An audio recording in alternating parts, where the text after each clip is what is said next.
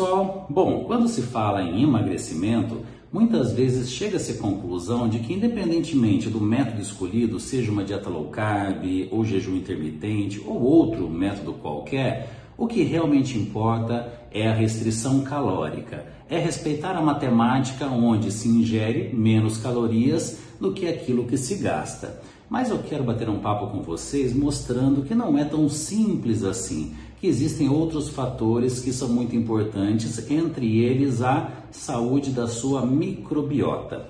Inúmeros, inúmeros fatores interferirão ao longo da nossa vida na nossa, na nossa microbiota desde tipo de parto, amamentação materna exclusiva, é, uso de antibióticos, principalmente no início da vida, durante ali, a infância, e, logicamente, a alimentação, controle do estado emocional. Mas eu quero chegar aqui a um ponto na, na nossa conversa de hoje que vai muito relacionado com aquela pessoa que luta contra o seu excesso de peso, sobrepeso, obesidade e que não tem uma certa regularidade começa uma restrição calórica muito forte, geralmente pensando nos modismos, com uma alta ingestão de proteínas, baixíssima ingestão de carboidratos e baixíssima ingestão de fibras, já já eu volto nesse ponto, e isso afeta muito a sua microbiota de maneira negativa. E de repente essa pessoa desiste desse programa alimentar tão rigoroso e sai comendo tudo e mais um pouco, que também não é nada saudável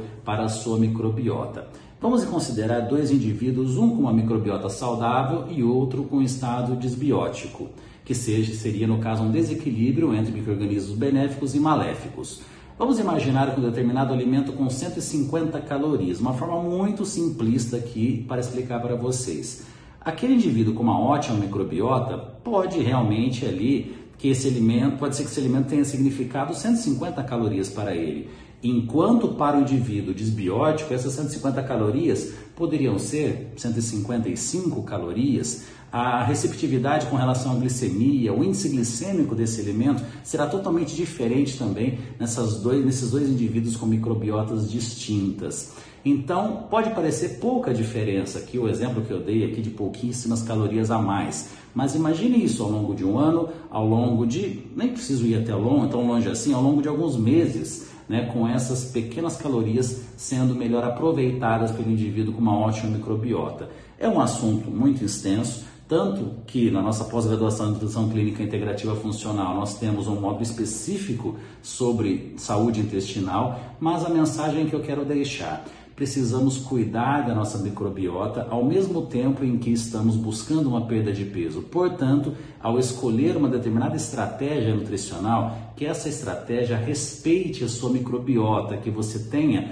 uma ou então prescreva, se você for um profissional, uma quantidade adequada de fibras para o seu paciente, pensando aqui em estimular ao crescimento de micro-organismos benéficos, evitando, por exemplo, ingestões elevadíssimas aqui de proteínas, onde alimentaria também bactérias proteolíticas maléficas. Então, esses desequilíbrios, dependendo do tipo de alimentação fornecido, podem interferir diretamente no sucesso do emagrecimento de, de algum indivíduo. Então, não é apenas aquela matemática básica onde que você calculando 3.500 calorias de déficit, você proporcionaria uma redução de 450 gramas de gordura. Isso se acreditava há muitos anos atrás. Hoje nós sabemos que um, um, trabalho para reverter um processo de obesidade ou sobrepeso é muito além do que contagem de calorias. E até um outro assunto, mas já deixando isso também como alerta, precisamos também muitas vezes controlar um estado inflamatório em que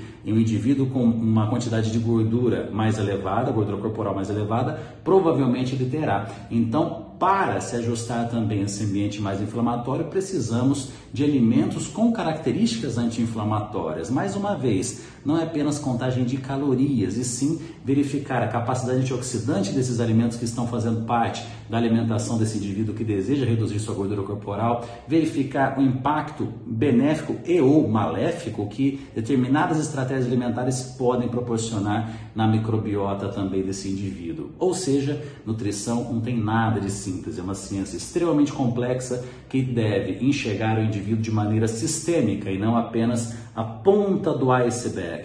Muitas vezes o objetivo final é um, mas para se chegar nesse objetivo final, o profissional precisa caminhar por várias áreas, respeitando aqui toda a individualidade biológica, conhecendo todo o histórico do seu indivíduo. É isso, pessoal. Fiquem sempre atentos aqui às nossas dicas e muita atenção com relação à nutrição de maneira integrativa. Um abraço a todos.